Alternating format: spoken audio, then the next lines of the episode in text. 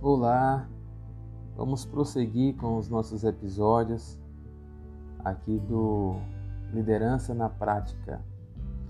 O meu objetivo é sempre transmitir um conteúdo que seja de reflexão, mas também que traga é, códigos, chaves que são importantes nos nossos dias a dia, muitas vezes para nos posicionar com relação a um projeto, a uma circunstância, a um negócio. E o que eu quero falar hoje, seguindo a linha do que estávamos falando, é acerca de sermos únicos e especiais. O que nos torna único e especial? É importante saber acerca desta identidade pessoal e também corporativa que nós carregamos. E muitas das vezes, na busca por essa identidade, nós fazemos determinadas comparações. Eu estive falando no episódio passado que existem três grupos de pessoas: os que, quando veem algo interessante, querem fazer a mesma coisa que outros estão fazendo. Mas existe um segundo grupo que, quando ver algo interessante, quer fazer ainda melhor. E tem um terceiro grupo que é dirigido aos que estão me ouvindo, que é o grupo que faz o que ninguém mais está fazendo. E melhor, faz como ninguém está fazendo, da forma que ninguém está fazendo. Porque está concentrado em fazer algo distinto, diferente. E isso é o que lhe torna único e especial em uma sociedade, em uma corporação, em um projeto, em uma família.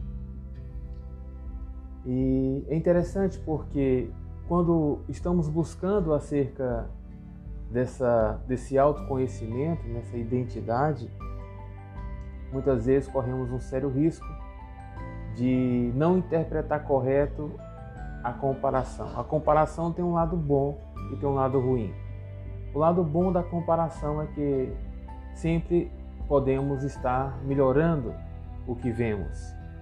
É desenvolver um olhar, não um olhar crítico, destrutivo, para é, falar mal, para destruir o do outro, para ver o, o que o outro está fazendo com um olhar ruim, senão que precisamos ver com algo com um olhar bom e sempre está inovando. Inovando é você é, pegar algo que já existe e, melhor, e melhorar ainda mais.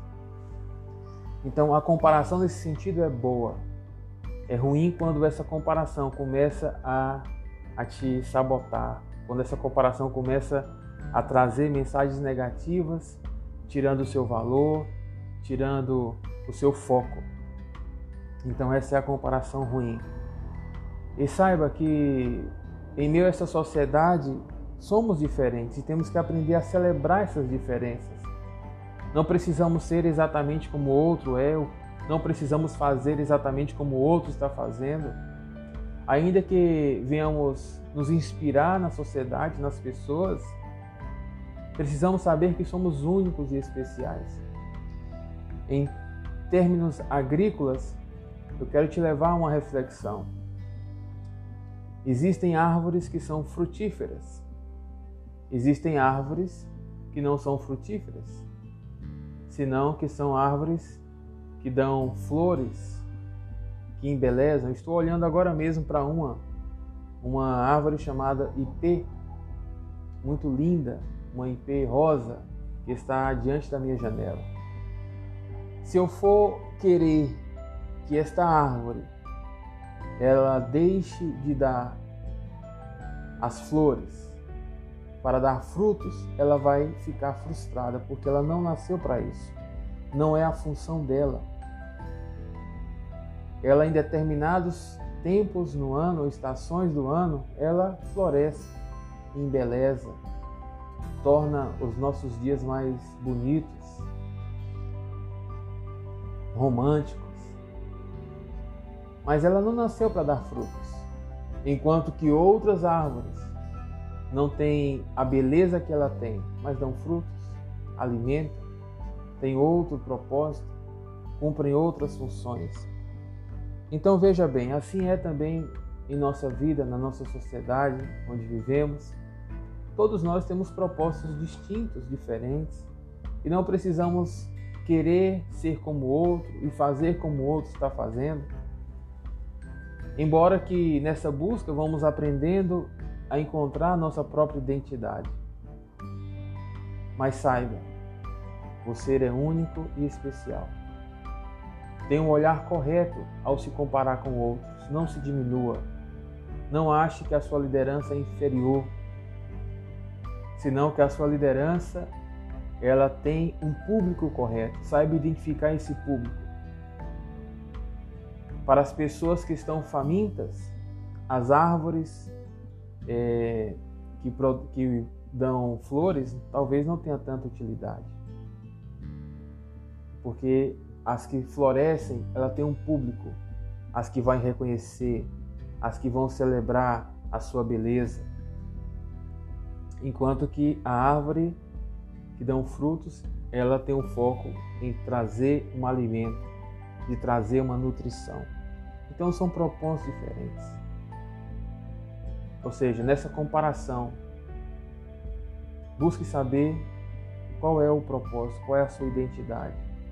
A que público você está dirigido, a sua liderança.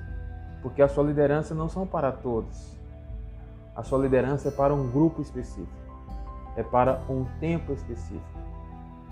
É para um lugar específico. Então que eu finalizo esse podcast de hoje e que bom saber que vocês estão acompanhando aqui neste canal o nosso conteúdo. Grande abraço e até o próximo podcast.